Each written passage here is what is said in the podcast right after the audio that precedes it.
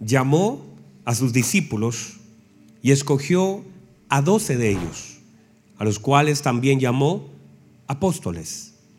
A Simón, a quien tenía también, a quien, perdón, perdón, perdón, a Simón, a quien también llamó Pedro, a Andrés su hermano, Jacobo y Juan, Felipe y Bartolomé, Mateo, Tomás, Jacobo hijo de Alfeo y Simón llamado Celote, Judas, hermano de Jacobo, y Judas Iscariote, que llegó a ser, no que era, sino que llegó a ser el traidor. Qué triste, ¿verdad? Algunos llegaron a ser tremendos y otros llegaron y fracasaron en una tarea. Tome asiento, por favor. Muchas gracias.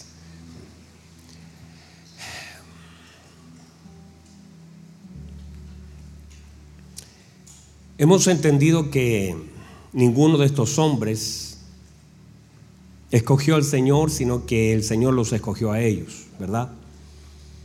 El Señor lo dijo, no me eligieron ustedes a mí, sino que yo los elegí a ustedes. Y solo los elegí con una razón, para que lleven fruto y para que vuestro fruto permanezca. El fruto permanece. Y esa es la diferencia con algunas cosas que aparenten, aparentan ser fruto, pero no lo son. A veces nosotros pensamos tener algo, pero el tiempo manifiesta que en realidad solamente era un evento y no un fruto. Entonces, el fruto tiene la consistencia para permanecer y no se acaba.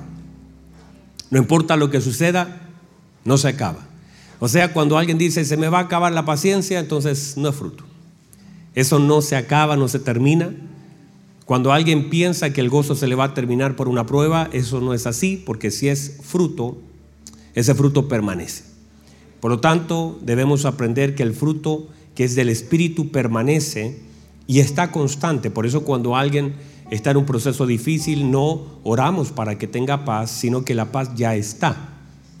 No es que oremos para que alguien tenga, es que eso se manifiesta en la medida de la necesidad de aquellas cosas que vivimos.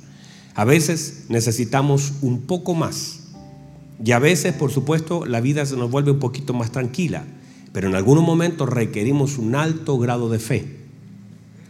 A veces necesitamos una dosis mayor de paz. Alguien diga amén. A veces necesitamos un golpe de gozo muy fuerte. Esas cosas se manifiestan.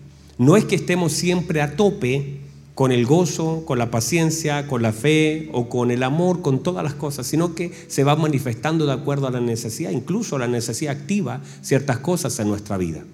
Y a veces necesitamos un poquito más de algo que ya está en nosotros, pero que se manifiesta en la medida de las necesidades que enfrentamos.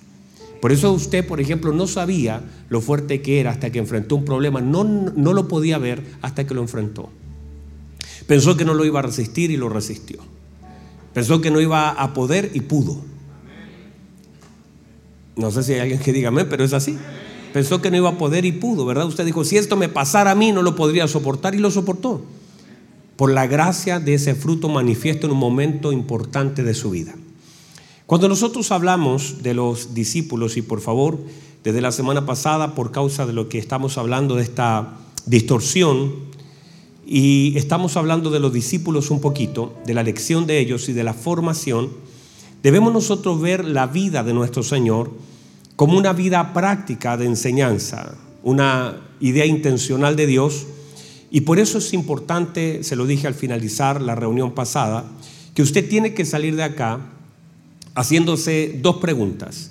¿Qué fue lo que aprendí hoy y qué cosas debo cambiar? Y esas preguntas debemos hacerlas al cerrar. Cuando digamos amén y usted comienza a salir por ese bello pasto verde que está afuera, digan amén, por favor y esas luces maravillosas que cuelgan de nuestra terracita hermosa que está quedando, usted tiene que ir, preguntándose qué fue lo que aprendí. Y segundo, qué es lo que debo cambiar. Esas preguntas le van a ayudar en la vida constantemente. Y es más, aún así, mañana, al cerrar el día, debiese hacerse la misma pregunta. ¿Qué aprendí hoy? y qué cosas debo cambiar. Y no solamente preguntarlo, sino trabajar para que esas cosas puedan ser una verdad y usted pueda poner a los pies del Señor aquellas cosas que el Señor le permite ver, de aquellas cosas que debemos cambiar. Porque el Señor nos permite ver con el objeto de no solamente decir, por ejemplo, alguien podría ver que está mal, decir, uy, qué mal estoy. Y quedarse en eso y decir, qué mal estoy. No debería ser así. Pero la pregunta es, ¿qué voy a hacer para cambiar ese mal que estoy? O sea, cuando el Señor nos permite ver, es la oportunidad divina de Dios de generar un cambio. Por eso la Biblia lo dice, que si tú ves a tu hermano, ¿verdad? Santo Dios, aquí nadie me ayuda. Voy para acá. Ayer en Quintero estaba predicando la gente, amén, gloria a Dios, me voy a ir a Quintero mejor. Mire, si la Biblia dice esto, si tú ves a tu hermano en una falta, la Biblia dice si lo ves. Ahora, ¿por qué usted cree que el Señor le permite ver? ¿Para criticarlo? ¿Para murmurar? ¿Por qué usted tiene acceso a la falta de sus hermanos? Si es que es una falta, porque a veces las faltas solamente están acá, pero en realidad no están ahí. Están acá, porque hay prejuicios muchas veces. Y a veces consideramos que mi hermano tiene todos los pecados que yo no tengo. Y todo lo que él hace está mal y todo lo que yo hago está bien, por prejuicios. Pero ¿por qué el Señor nos accede a la falta de los hermanos? Para que lo critiquemos y lo hablemos. Simón, ¿sabes lo que estaba haciendo César? Te voy a contar. Para que tengamos tiempo y nos tomemos un café hablando mal de César. ¿Para qué Dios nos accede a eso? Para dos razones. Número uno, nos accede Número uno, para que podamos ayudar a nuestro hermano a salir de donde está. Santo, de usted tampoco me ayuda. Qué cosa, hermano. Eso era lo mejor que tenía esta noche, ni me ayudaron. Acá, ustedes sí. Uno, me permite ver para que yo ayude a mi hermano a salir de donde está. Dice, si tú ves a tu hermano en una falta, usted que es espiritual, porque a los espirituales se nos permite ver. Por eso usted tiene acceso a la falta de sus hermanos, porque a usted espiritual se le permite ver todo. Dígame a alguien ahí como... Uno, se nos permite ver con el fin de ayudar, ¿verdad? No de criticar, no de juzgar, no de manipular con la información, no de amenazar por lo que vi, no, no para ver que soy mejor que él, ¿Usted se imagina que a usted se le permita ver a su hermano una falta para decir, ah, yo no soy como ese? Así lo dijo el fariseo. Accedió a lo que el otro no hacía y que él sí, y entonces usó esa información para compararse y para decir, yo no soy como ese. Y él pensó que se le accedió a la oportunidad de ver con el fin de compararse. No es esa la razón. Dios no nos permite entrar en un lugar para poder compararnos sino que uno, para que podamos nosotros ayudar a nuestro hermano a salir de donde está. Número dos, para que podamos saber dónde estamos nosotros. Porque el error de tu hermano manifiesta dónde estás tú. Porque cuando tu hermano comete un error, tu error puede terminar siendo más grande que el de tu hermano. Si no usa bien la información que el Señor te permite ver. Entonces, cuando tú ves a tu hermano en una falta, y si tú usas eso para condenarlo, para juzgarlo, para criticarlo, para murmurar, para desprestigiar, finalmente terminas exponiendo tu mayor error. Entonces, el error de tu hermano finalmente termina siendo la evidencia de tu error. Por eso cuando ves a tu hermano una falta, usted que es espiritual, va y lo ayuda. Le dice, hermanito, ¿sabe? Te veo, estás en algo que te va a hacer daño, pero he estado orando al Señor por tu vida. No lo hablé con nadie más que con Dios. Y tengo amor por ti, no quiero verte ahí. Y quiero, y, y me duele verte ahí. Y me afecta verte mal. Pero Dios me ha permitido verlo para ayudarte a salir. Ay, eso que es hermoso, ¿verdad? Así de... Eh, usted se imagina, este es el mundo perfecto. Todo lo demás es justamente lo que Dios no quiere que nosotros hagamos. Y que comúnmente es lo que hacemos. Diga amén, diga gloria a Dios. Si termino ahí estaría bueno, ¿verdad? Gracias, Simón, el único que me dijo amén. Bueno, entonces la idea del Señor es que nosotros podamos intencionalmente no solamente leer la Biblia, sino que también intencionalmente aprendamos a leer nuestra vida. Y que podamos también tener una mente, mire, una mente escolar. O sea, usted en la presencia del Señor y en la vida en Cristo, constantemente debe tener una mente de estudiante, de escolar, una persona que está siempre queriendo aprender pero no solamente con el afán de llenar espacios en su mente, sino con el fin de aprender para ser perfeccionado por aquello que se me instruye. Alguien dígame a eso. Entonces debemos aprender no solamente a leer las historias bíblicas, sino también debemos aprender a leer nuestras vidas. Hay sucesos en nuestra vida que no estamos leyendo con sabiduría y con dirección divina. Entonces a veces suceden cosas que nosotros interpretamos mal. Y es allí donde parte de la obra del Espíritu Santo nos ayuda a interpretar correctamente las cosas. Y finalmente, lo que llevó, míreme, lo que llevó a José desde una cárcel a un palacio fue la interpretación. Y no solamente la interpretación que le dio a Faraón, sino la interpretación que le dio a los sucesos de su vida. Si ese es el rollo, es cómo yo puedo interpretar lo que yo vivo. Y cuando yo lo interpreto bien, por eso cuando José lo estaban empujando a una cisterna, José no tenía problemas con su hermano porque interpretaba que sus hermanos no podían detener el plan del Señor. Y que por una razón, tal vez sus hermanos en su maldad lo estaban empujando, pero José en el tiempo revela lo que él entendía. Y él decía, no, no, no tengan complicaciones conmigo. Yo sé que para preservación fueron usados ustedes. Ustedes me empujaron a una cisterna, pero puedo interpretar lo que estaban haciendo. Interpreto también lo que Dios quería hacer. Y luego en la casa de Potifar, él se da cuenta de, de, la mujer que lo quería afectar y él interpretó con sabiduría lo que esa señora quería hacer y entonces interpretó lo que él tenía que hacer y comenzó a correr. Y terminó en una cárcel, pero a pesar de terminar en una cárcel, él interpretaba, usted nunca va a ver a José reclamando por lo que vive. ¿Por qué? Porque una persona que interpreta no reclama. Los que reclaman son aquellos que no logran interpretar lo que viven. Santo Dios. Alguien diga amén.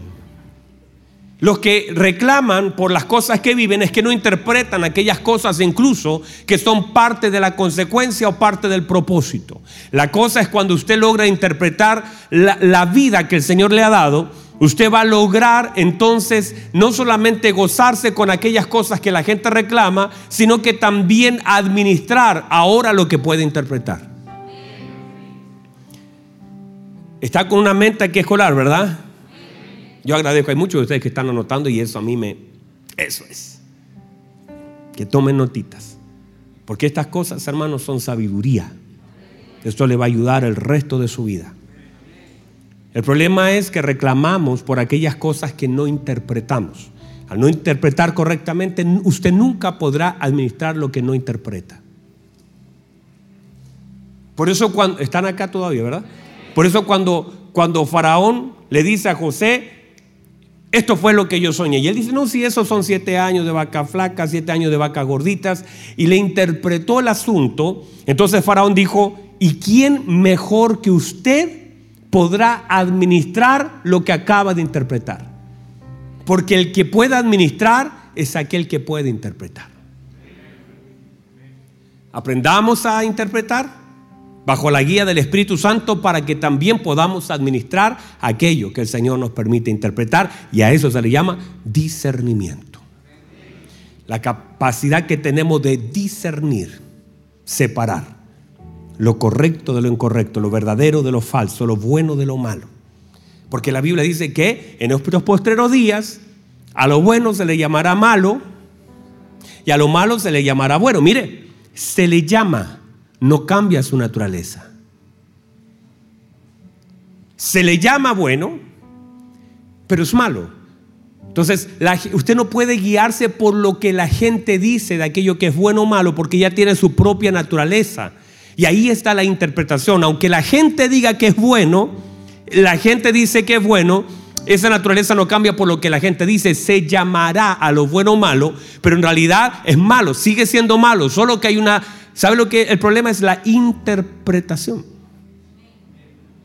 Por eso la gente llama a lo bueno malo y a lo malo bueno solamente por un rollo de interpretación, porque intentan confundirnos, así como muchos me están mirando medios confundidos, para poder definir aquellas cosas que son malas y tomarlas como buenas desde todos los aspectos, hoy día con mayor razón los sociales, que se llama bueno a lo que es malo y pareciera que como muchos lo empujan, pareciera que sí es verdad. No, en ningún caso. Entonces debemos tener la capacidad de leer correctamente la vida que vivimos e interpretarla y también saberla administrar. Entonces comenzamos a hablar acerca de lo discipular en relación a lo general de los discípulos hasta lo particular de ellos, que lo vamos a ver los próximos días. Y si Dios me permite, tengo la oportunidad del domingo predicar. Y si Dios me da la voz para hacerlo, lo voy a hacer este domingo en las cuatro reuniones y voy a predicar de los discípulos del Señor y usted va a llevarse muchas sorpresas en relación a eso. Entonces, mire por favor de cosas importantes de la enseñanza del Señor que él hizo con su discípulo fue la reconfiguración de conceptos, enseñanzas prácticas, tres llamadas de atención, cuatro manifestación de su gloria, cinco propósitos manifestados, seis promesas y profecías y siete formación del carácter ministerial, que fueron las cosas, entre otras, que el Señor hizo. Ahora, note por favor que todo lo que el Señor hizo y dijo, no siempre los discípulos estuvieron ahí. Entonces, es muy importante notar esto que muchas de las cosas que el Señor hizo no la hizo en presencia de ellos. Por ejemplo, esto mismo, que iba a orar, no sabemos lo que oró. Muchas veces vemos al Señor haciendo cosas sin la presencia de los discípulos, pero sí con la presencia del Espíritu Santo. Así que muchas de las cosas que los discípulos no vieron a nosotros por la obra del Espíritu Santo se nos fueron reveladas. Y eso es hermoso, porque los discípulos no tuvieron acceso a algunas cosas que la iglesia sí. O sea, la iglesia tiene un acceso mayor. Santo Dios, la iglesia tiene un acceso mayor porque los discípulos hay cosas que ellos no supieron que el Señor... Por ejemplo, dice la escritura que los discípulos fueron a Samaria y fueron a comprar. ¿Y el Señor dónde se quedó? En el pozo. Y vino una samaritana y los discípulos andaban comprando pan. Ellos no saben lo que pasó, nosotros sí. Ellos andaban comprando pan y a nosotros por inspiración del Espíritu Santo Dios nos permite tener acceso a la conversación. Entonces hay muchas cosas que los discípulos no oyeron, pero a la iglesia le fue revelada. Y muchas de esas cosas tienen su razón. O sea, si Dios no quiso que ellos no lo sepan, es porque no era importante para ellos saberlo y ya. Están acá todavía, ¿verdad? Ahora, dentro de esta formación intencional del Señor, debemos entender que esta formación intencional del Señor tiene directa relación. Lo que el Señor hizo con los discípulos tiene una directa relación con lo que el Señor hace hoy con la iglesia. O sea, lo que el Señor está enseñándonos a través de la elección de sus discípulos tiene directa relación con la formación de la iglesia. Y vamos ahí, mire por favor. Dentro de las cosas y dificultades que el Señor se enfrentó en la vida de los discípulos al escogerlo, recordemos que dijimos la semana pasada que para el Señor era, era facilísimo. Mire por favor, para el Señor era fácil agarrar 12 hombres, transformarlos completamente y de no saber lo sepan todo. De no ver puedan ver todo desobedientes a absolutamente obedientes, pero Dios nos iba a saltar el proceso formativo. O sea, Dios nos transforma y debemos definir qué es la transformación, pero también el proceso formativo. Hay muchas cosas que en la transformación deben ser formadas. Usted fue transformado, pero ahora en toda la vida será formado. Seremos formados.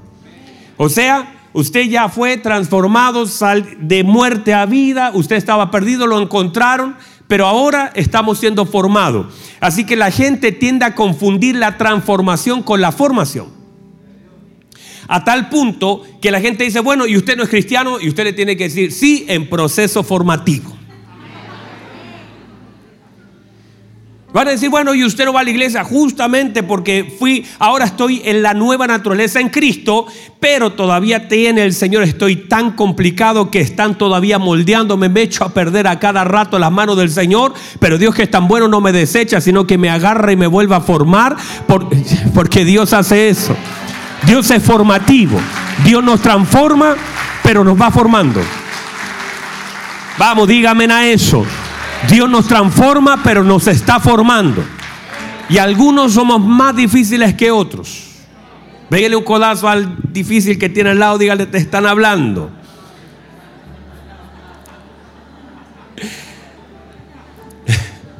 Entonces, definitivamente fuimos transformados.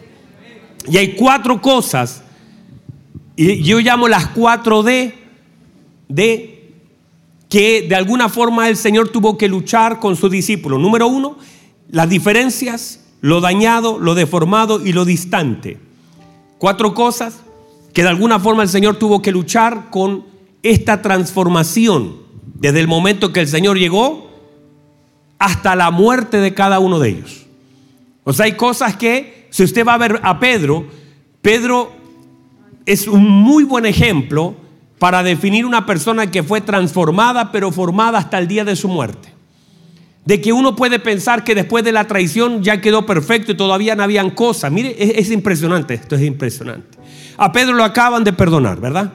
En la orilla de la playa, Pedro viene por primera vez y el Señor le empieza a hacer la, la, pregunta que usted conoce, Pedro, ¿me amas? Y él dice, sí, Señor, usted sabe que yo le amo, Pedro, me ama. Y el Señor al final le dice, bueno, Pedro, cuando seas viejo, la cosa va a cambiar. Hasta ahora haces lo que quieres. Pero cuando seas viejo, maduro, otro te va a ceñir. Irás donde no quieres ir, harás lo que no quieres hacer porque vas a ser transformado, guiado, direccionado. Sin embargo, terminando eso, Pedro, ¿qué tendría que haber dicho? Gracias, tremendo, no me lo merezco. ¿Verdad que es impagable lo que usted está haciendo por mí? Lo traicioné y me da una oportunidad. Pero ¿sabe lo que hace? Las siguientes palabras de Pedro dicen, ¿y qué de este? Mire que hermano, me dan ganas de agarrar ese Pedro. ¿Y qué de este? Le dice, mirando a Juan. O sea, ¿qué problema tienes tú, Pedro, con Juan? Y el Señor le responde duro, le dice, ¿y a usted qué le importa?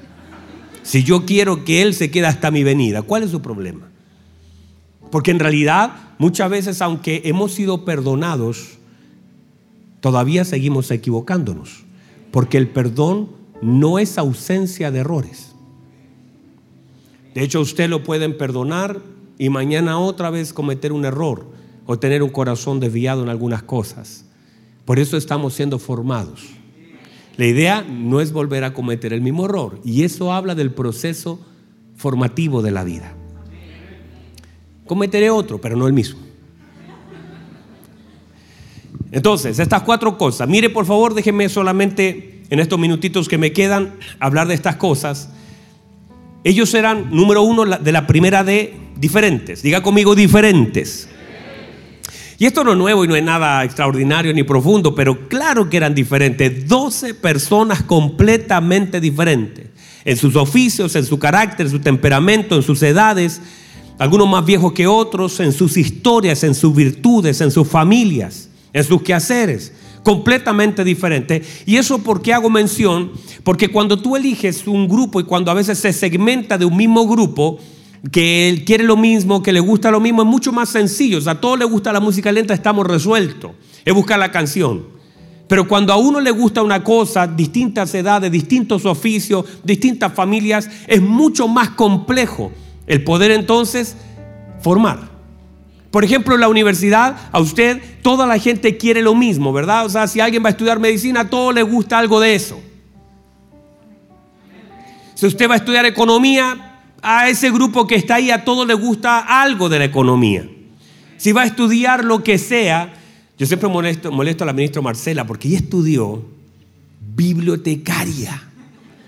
Y me van a disculpar los bibliotecarios, pero yo le digo, ministro Marcela, ¿qué? ¿Cómo, cómo estudiar bibliotecaria? Estudiar cinco años para. Bueno, no voy a jugar eso porque puede haber una bibliotecaria mirándome. Y digo, yo le digo, qué jovencita la carrera.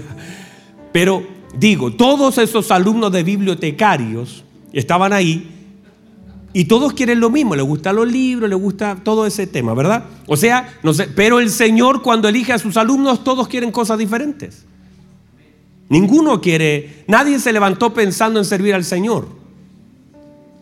Todos diferentes. Mire, déjeme avanzar a lo siguiente. Estaban también dañados. Emocionalmente, familiarmente, culturalmente, la confianza sobre todo en muchos casos. El problema del daño tiene que ver con la inconsciencia que tenemos de Él. Otra vez, el problema del daño no es el daño en sí. Porque cuando yo sé que tengo un daño, una herida, una enfermedad, la, trato, la curo, sino es la inconsciencia y el poco conocimiento que tenemos de eso. Cuando usted no, no le da atención a algunas cosas que son importantes, se pueden volver trascendentes. Y a veces somos inconscientes del daño que tenemos, porque y es ahí donde el Señor tiene que volver a conectar cablecitos que fueron soltados porque avanzamos, pero no somos conscientes del daño que podemos tener. El problema del daño es la inconsciencia que tenemos. Por ejemplo, si alguien, alguien va en la carretera y no sabe nada de mecánica, se le prende una luz si no conoce de qué se trata esa luz, si dice hay una agujita que va bajando poco a poco,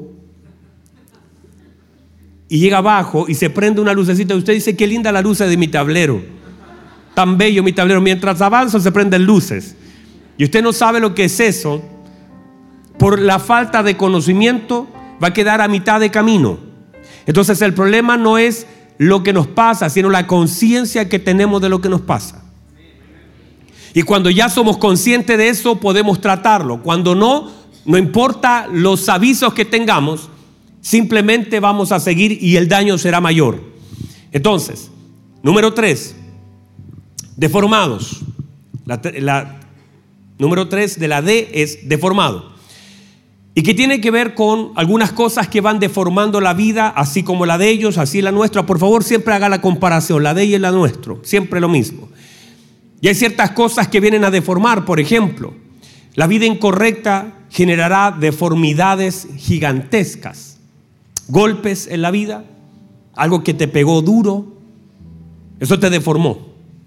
Si usted toma algo acá, por ejemplo, este celular es, es muy firme, pero si yo lo golpeo, a veces, aunque sea duro, igual puede, entre más duro el golpe, aún así lo puedo deformar. Hay golpes en la vida, el tiempo genera deformidades. Cuando usted deja algo mucho tiempo en un lugar, se deforma. Las condiciones, a veces exposiciones a condiciones inadecuadas deforman. El mal uso. Cuando en vez de hijo fuiste un, un nada, un trapero. Cuando el hombre trata a la mujer como si fuera la esclava de la casa.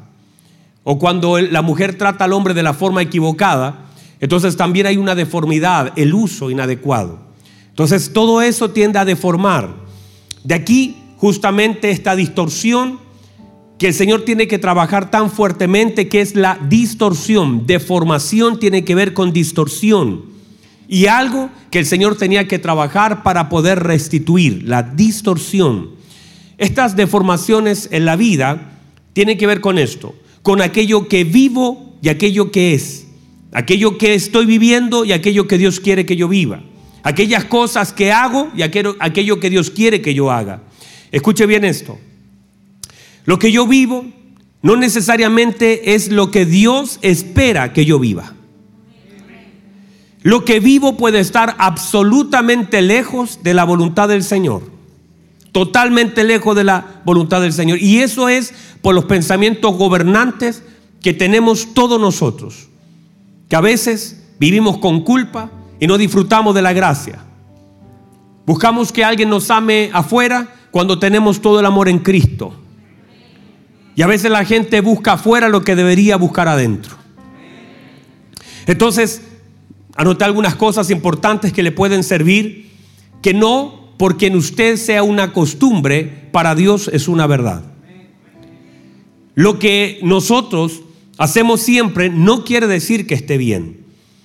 O sea, una costumbre para el hombre no es una verdad para Dios. Y usted puede decir, oiga pastor, si siempre lo hemos hecho así, pero esa costumbre no quiere decir, usted puede decir, mire si mis abuelos lo hicieron así, mis padres lo hicieron así y yo lo hago así, pero esa costumbre puede ser exactamente lo contrario a lo que Dios quiere que la iglesia haga. Absolutamente. ¿Sabe cuántas cosas desde aquí en Chile, como escuché también eh, en, en, Bolivia, de unas situaciones que culturalmente se hacen los hombres con sus hijos? Que están completamente distorsionadas, pero las costumbres de la gente casi que justifican porque siempre se hace. Y no quiere decir que una costumbre para el hombre sea una verdad para Dios. Por eso lo que hay es una deformación. Como mi papá lo hizo conmigo, como mi abuelo lo hizo con mi papá, yo lo voy a hacer con mi hijo, revíselo. Palabras que son soltadas por costumbre. Los niños no lloran, los hombres no lloran. Mire que eso, eso queda afuera y ya usted lo sabe. No, si a mí me golpearon, yo también debo golpear, revíselo. O sea, que sea una costumbre en su vida no quiere, que sea una, no quiere decir que sea una verdad en ningún caso para Dios. La forma en cómo vivimos puede estar lejos del propósito de Dios y de la palabra de Dios. Los años que permanezco haciendo algo no quiere decir que porque lleve años Dios lo acepte o Dios haya olvidado del asunto. No, llevo, llevo viviendo 20 años con esta persona, pero, pero, pero no somos casados, pero llevo 20 años. Es que porque lleve años no quiere decir que esté bien delante de Dios. Revíselo. Los años generan costumbres, no verdades. Y hay personas que se acostumbran, pero eso no generará nunca una verdad, aunque puede ser una mala costumbre. Entonces, debemos revisar, porque esta deformación es el resultado de la vida que tenemos. Entre más lejos de la verdad, de la palabra, mayor es la deformación. Por eso cuando nosotros llegamos a Cristo, ¿qué dice la gente? Cuando a veces estamos en seminario de hombres, bueno, les comento, paréntesis, luego lo voy a volver a decir, pero el 4, anótelo por favor, señora. Yo le voy a pedir a las mujeres que lo anoten porque los hombres, señora manda a su marido el 4 de junio vamos a hacer un seminario de hombres por la mañana, sábado. Santo Dios, yo no sé, hay más mujeres aplaudiendo que hombres. Pero el 4 de junio vamos a hacer un seminario de hombres porque me dio envidia el de mujeres y quiero hacer uno de hombres. Esa es la única razón. y esto es para todas las edades, pero vamos a tratar temas importantísimos de hombres que yo sé que van a bendecir a la iglesia, por supuesto. Es muy necesario. Así que afuera, en vez de alas, vamos a poner el escudo del Capitán América, el martillo de Thor. Dígame, por favor. Y en vez de afuera de comida, vamos a, poner anticuchos, PlayStation, cosas para que podamos jugar. Así que vengan, vengan todos los hombres a jugar porque va a ser entretenido. Cuando nosotros llegamos a Cristo, ¿qué dice la gente? Cuando damos seminario de matrimonio, de hombre, de lo que sea, ¿sabe lo que se acerca al final la gente a decirme? Yo lo pude haber escuchado antes. Si tal vez esto lo hubiera escuchado antes. Y eso es muy triste, porque de verdad que hay cosas que si antes las hubiésemos sabido, no hubiésemos cometido tantos errores nosotros o con nuestros hijos, nuestra familia, nuestras relaciones, nuestras finanzas y todo lo demás. Entonces, lamentablemente a veces solamente nos queda lamentar aquello que no oímos. Por eso cuando el Señor llega a nuestra vida, nos muestra el camino. Y a veces darnos cuenta del camino simplemente manifiesta lo lejos que estamos del Señor. Mire, por favor, al venir a Cristo se nos muestra el camino, se nos guía el camino, se nos conduce en el camino y se nos sostiene en el camino. O sea, al venir a Cristo se nos muestra el camino, se nos guía en el camino, se nos conduce en el camino y se nos sostiene en el camino. O sea, el Señor no solamente es el camino, sino que también es todo lo necesario para permanecer en Él. Y entre más deformados estamos, míreme, míreme, esto es importante, entre más deformados estamos, más transformación necesitamos. Y entre esa transformación es más grande. O sea, mire, mire, entre mayor sea la deformación, más grande será la evidencia. Le, contaba, le decía Simoncito un ejemplo de esto, estábamos arriba conversando. Entre, mire, entre más grande la deformación, más evidente es la transformación. Por ejemplo, hace días atrás yo vi eh, una fotito de hace seis años de Matías y Lucas que fueron bautizados hace exactamente seis años atrás. Seis años atrás. Y yo vi la fotito y se la mandé, le dije, feliz cumpleaños. Hace seis años ustedes fueron alcanzados por la gracia del Señor. Pero esos chicos eran buenos de fábrica. Más el Matías que el Lucas.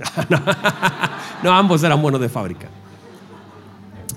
Y eso es por qué? Porque tuvieron también padres que de alguna forma les ayudaron. Familias bien sólidas, constituidas. Sus papitos de alguna forma los corregían moralmente y también llevándolo a cierta conducta cristiana. Por lo tanto, cuando ellos fueron bautizados, quizás nadie se dio cuenta de lo que ahí sucedió, porque la deformación no era muy grande. Fueron alcanzados a una corta edad, Lucas tenía 16 años, Matías me imagino como 18, no sé qué edad la diferencia que tenían, pero por ahí debe ser. Entonces hay personas que no es tan evidente la transformación porque no es tan grande la deformación. ¿Sí me explico? Aunque no es evidente para la gente, pero en el mundo espiritual ellos estaban muertos, podridos, inalcanzados, estaban muertos sin esperanza.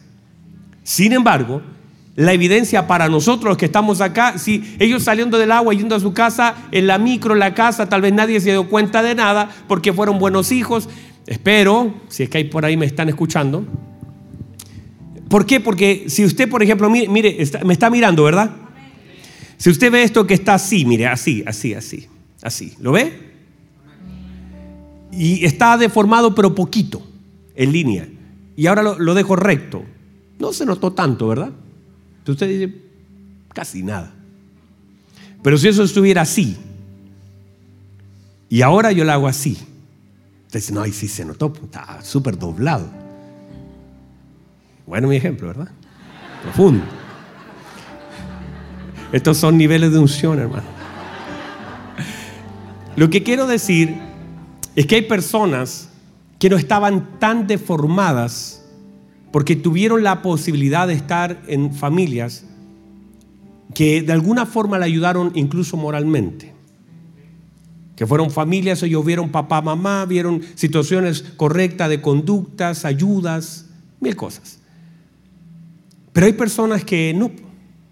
Hay personas que estaban completamente deformadas, con familias disfuncionales, con un papá, por ejemplo, violento, agresivo, con él mismo su vida lejos en la droga, en el alcohol, en mil cosas. Entonces cuando él, ya los amigos lo ven, ¿verdad? Como mi hermano, luego lo ven y dicen, ¿y qué te pasó? y le tratan de ofrecer una droga. No, no, si yo ya no. No, pero vamos a tomarnos una cerveza. No, no, yo soy hijo del Señor ahora.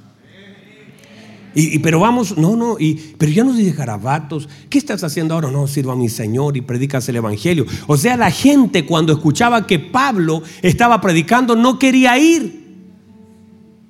Porque la evidencia era tan grande a causa de una deformación que él tenía y la transformación evidenciaba tan grandemente la obra de Cristo en la vida de él, que aún Ananías, que era el encargado de bautizarlo y de orar por él, dijo, ay Señor, ¿cómo voy a ir? Si él sabe, me mata, ese es un perseguidor de la iglesia. Y él le dijo, no, no, no, estás hablando previo a mi encuentro con él. Ahora él me es útil y es llamado un instrumento de la gracia. Así que a ese que que tú llamas, ahora hay una evidencia mayor porque hay una transformación mayor. Alguien diga gloria a Dios a eso. Entonces, justamente es esto, ponga atención. Esta es la parte de la transformación que no vemos. Mire, no la gente no puede ver la salvación, pero la gente sí puede ver la transformación. O sea, Mati y Lucas se metieron al agua, entregaron su vida al Señor, se arrepintieron de todos sus pecados y la gente no se va a dar cuenta que ellos son salvos, pero sí se pueden dar cuenta de su transformación. O sea, la gente cuando usted es salvo, no se le pone una corona de oro, no se le pone aquí una, una, una cadena de oro dorada, no, no hay nada, solamente es la obra del Señor que no se ve, pero sí se va a ver la vamos, hay cosas que no vemos ahora y que podemos no darle tanto valor, pero el día de mañana, delante de la presencia de Dios, cuando nuestro nombre sea, ay, no sé si hay alguien acá, cuando nuestro nombre sea puesto en los labios de nuestro Señor y nos llame por nuestro nombre diciendo, venga usted buen siervo y fiel, en lo poco fue fiel, pero sobre mucho le pondré, ahí se va a evidenciar la obra gloriosa del Señor Jesucristo, que ahora mismo puede ser que no sea evidente. Porque la salvación nadie sabe. Usted va a salir si hay alguien acá que no conoce al Señor, entrega su vida al Señor, va a salir, la gente lo va a ver como una persona más. Porque la salvación no es evidente, pero la transformación sí. Y esa transformación, en la medida que la deformación sea mucha, y yo conozco, hermano, y yo sé que usted yo no sé si tiene alguien al lado ahí que ha sido transformado por el Señor. Alguien que pensaba morir, que no quería seguir, pero el Señor lo transformó, transformó tantas cosas en su vida. Alguien que no tenía ninguna esperanza. Todos nosotros. Y entre más deformes por los golpes de la vida, lo que nos ha tocado vivir, más evidencias hay de nuestra transformación. Por eso, no importa lo lo que usted haya tenido que pasar en la vida. Las evidencias de la transformación serán más grandes de las deformaciones que ha tenido que vivir. Alguien diga amén. Entonces el, enemigo, y, y esto, ponga atención a esto, el enemigo cree que deformándonos va a generar un impacto negativo tan grande. Y es verdad que nos dolió, pero entre más grande fue la deformación por los golpes que recibimos, más grande es la obra transformadora de Cristo y más evidencia hay de la obra gloriosa del Señor en nuestra vida. O sea, te lo voy a plantear así. Usted dice, pastor, mire, mi vida fue terrible.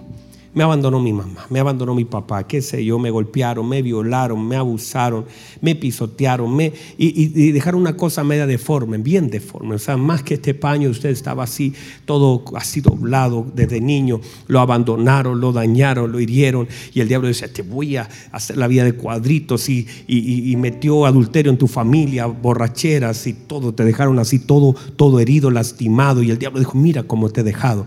Pero lo que el diablo no sabe que entre mayor ha sido la deformación, una vez Cristo te encuentra, la transformación es tan grande y al ser más grande la transformación, a la vez es más grande la evidencia de la obra de Cristo en la vida del creyente.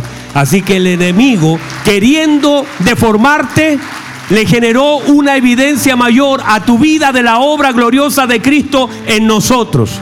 Así que si la deformación fue grande, la transformación fue mayor. Por lo tanto, la gloria para Dios a causa de mi vida ha sido mayor. Yo soy una evidencia de la transformación de Cristo en mi vida. Así que si te la hicieron de cuadrito, de pequeño, tranquilo, que la evidencia es más grande para la gloria de Dios.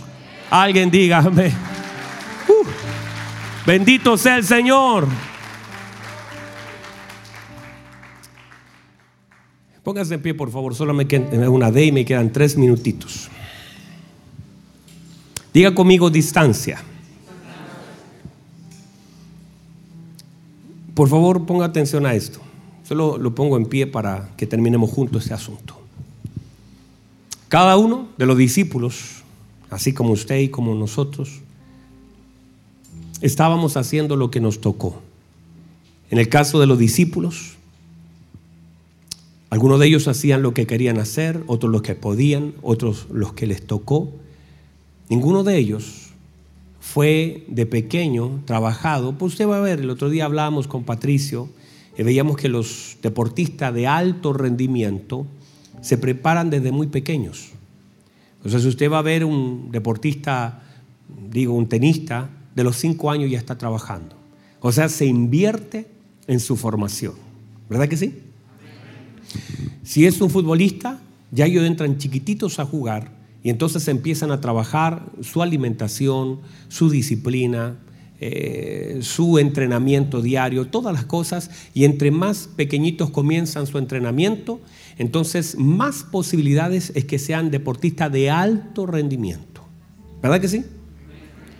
El problema es que los discípulos no fueron tomados de pequeños para hacer algo.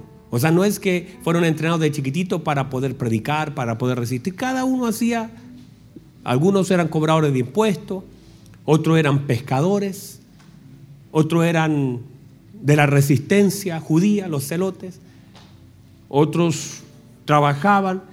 O sea, cada uno hacía algo. Ninguno se preparó de pequeño con una mente, voy a servir al Señor. Ninguno de ellos estaba diciendo, quiero entregar mi vida por Cristo. O sea, ninguno de ellos se mentalizó.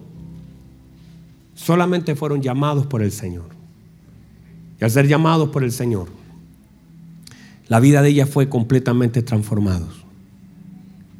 El, depósito lo hizo el Señor.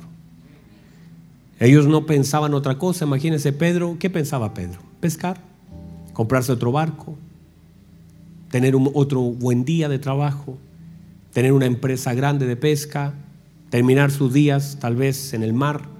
Su proyecto de vida. Ninguno pensó alguna vez morir por su maestro. Ninguno pensó terminar desterrado en un lugar. Ninguno pensó ser decapitado. Ninguno pensó ni se preparó para la vida que el Señor tenía preparada para ellos. Cuando uno dice sí al llamado, uno también le dice no a muchas cosas.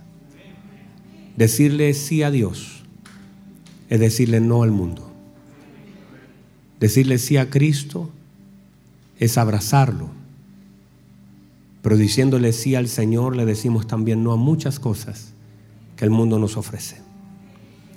Ellos en ningún caso tuvieron alguna preparación teológica. Ellos no pensaron nunca ser parte de una iglesia. Ellos no pensaron incluso caminar juntos, en ningún caso. No fue el plan de ellos, ni su sueño, ni estaba en su programa. Fue Cristo el que los introdujo en un santo llamado para servirles. Y durante tres años, justamente lo que hizo el Señor fue preparar la vida de ellos para lo que Dios, que, para lo que Dios decidió que ellos hicieran. Y ustedes también, amados que estamos acá y aquellos que nos puedan ver luego, todos los que estamos acá. Yo no sé qué pensabas cuando niño, todos que yo quería ser detective cuando niño. Y me preparé para eso. Salí a correr por las mañanas. Yo no sabía lo que era eso, solo quería hacerlo. Y me forzaba y quería hacerlo y quería atrapar a los malos. Y tantas cosas que uno cuando niño quiere ser. Y, pensaba que si me forzaba haciendo gimnasia y preparando mi corazón y mi mente, lo iba a lograr. Recuerda aquella vez, cuando después ese sueño duró mucho tiempo. Incluso no se, no se deformó ese sueño cuando conocí a detectives que de pronto vivían una vida que era no buena, en el sentido de que sufrían por no estar con su familia. Yo terminé mi carrera universitaria y ¿sabe lo que fui a hacer cuando terminé y tenía mi título en mano? Fui a postular a la escuela de investigaciones. Porque yo dije, quiero ser detective. Y con un título universitario podía quedar en un mejor grado y yo lo tenía todo planificado. Y me fui y postulé. Y quedé, pasé las etapas de matemática, todas las etapas, físicas, todo lo demás. Y llegué a la psicológica y ahí me echaron para atrás. Pero por una razón, espérenme, no diga, uy, pastor se va. Espérenme, no me juzgue. Lo que sucedió es que me hicieron preguntas que por supuesto confrontaron mi fe. La psicóloga me dijo, si usted tuviera un delincuente al frente y él está robando, y usted tiene, ¿le puede disparar?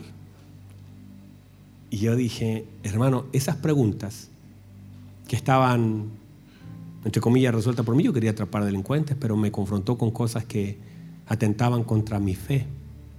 Yo decía, no, no creo que pueda dispararle a alguien, quitarle la vida a alguien sería tremendo.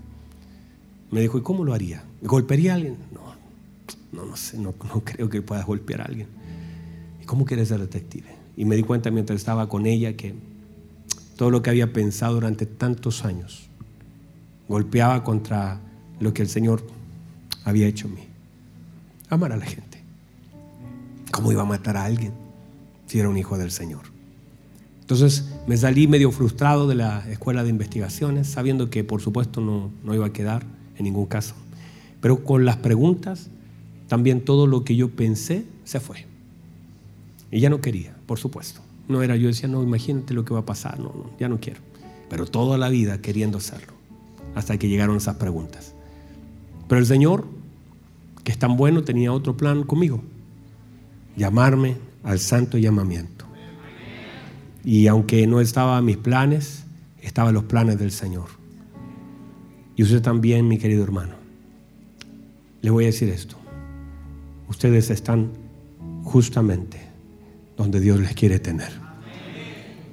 Tal vez ustedes no están donde pensaron estar. Lejos estaba. Pero ustedes están donde Dios les quiere tener. Y ahora viene lo mejor. Porque el Señor va a meter su mano en su vida. Ustedes van a vivir una transformación tan gloriosa que lo que son hoy no será la sombra de lo que Dios hará con ustedes mañana. Dios hará cosas tan hermosas porque ustedes son la iglesia de Cristo. Somos el cuerpo de Cristo. Los que vamos a vivir y ser testigos y ser el testimonio de la mayor transformación. Aquellos que cuando pasen los años miraremos hacia atrás diciendo, yo no soy la sombra de lo que yo iba a ser. Ya no me importa, mis sueños no son una casa, no son un auto, mis sueños son servir a Dios, amar a Dios. Mi único objetivo en la vida es honrar a Dios con la vida que el Señor me ha dado. Lo único que quiero es servir a Dios y lo voy a hacer con mi vida. Cierra sus ojos, por favor, y si puede, ahí donde está, dígale, Señor, estoy en ese proceso. Hoy quizás usted dice, pastor, eso no es parte de lo que quiero yo. Yo vine solo a la iglesia, pero en realidad es lo que Dios va a hacer, porque Dios eligió, como los discípulos, así también te eligió el Señor, para mostrarte su gracia, su gloria, para manifestar en tu vida las grandezas de su santo llamamiento para decir, no te voy a dejar como estás, te amo tanto que te voy a transformar poco a poco. Ya te he transformado, ahora te voy a formar. Poco a poco estás en la prensa de Dios.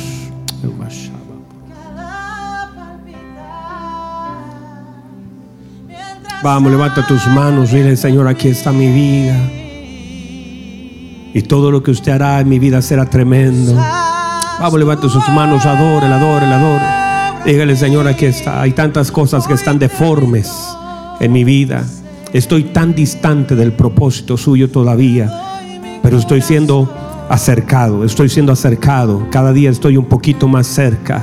Estoy en el camino, usted me sustenta en el camino, usted me guarda en el camino, usted me guía en el camino. Vamos, levante sus manos. Está dañado, está deformado, está distante. Pero ahí está la mano del Señor. Su mano, su mano, su mano. Vamos, adore, adore, adore. Dígale, Señor, aquí estoy. Vamos, vamos, vamos. Adore, adore. Yo te quiero decir que lo que eres ahora no es lo que vas a hacer mañana. Irás de gloria en gloria, de poder en poder. Lo que te afecta hoy ya mañana no te va a afectar. Lo que te duele hoy ya mañana no te va a doler. Porque Dios estira su mano. Él es tu ayudador. Él te fortalece. Él te guía. Él te sostiene. Él es Dios. Él nos escogió no por lo bueno que éramos, sino por lo bueno que fue Él. Estamos en su mano. Estamos seguros en Él.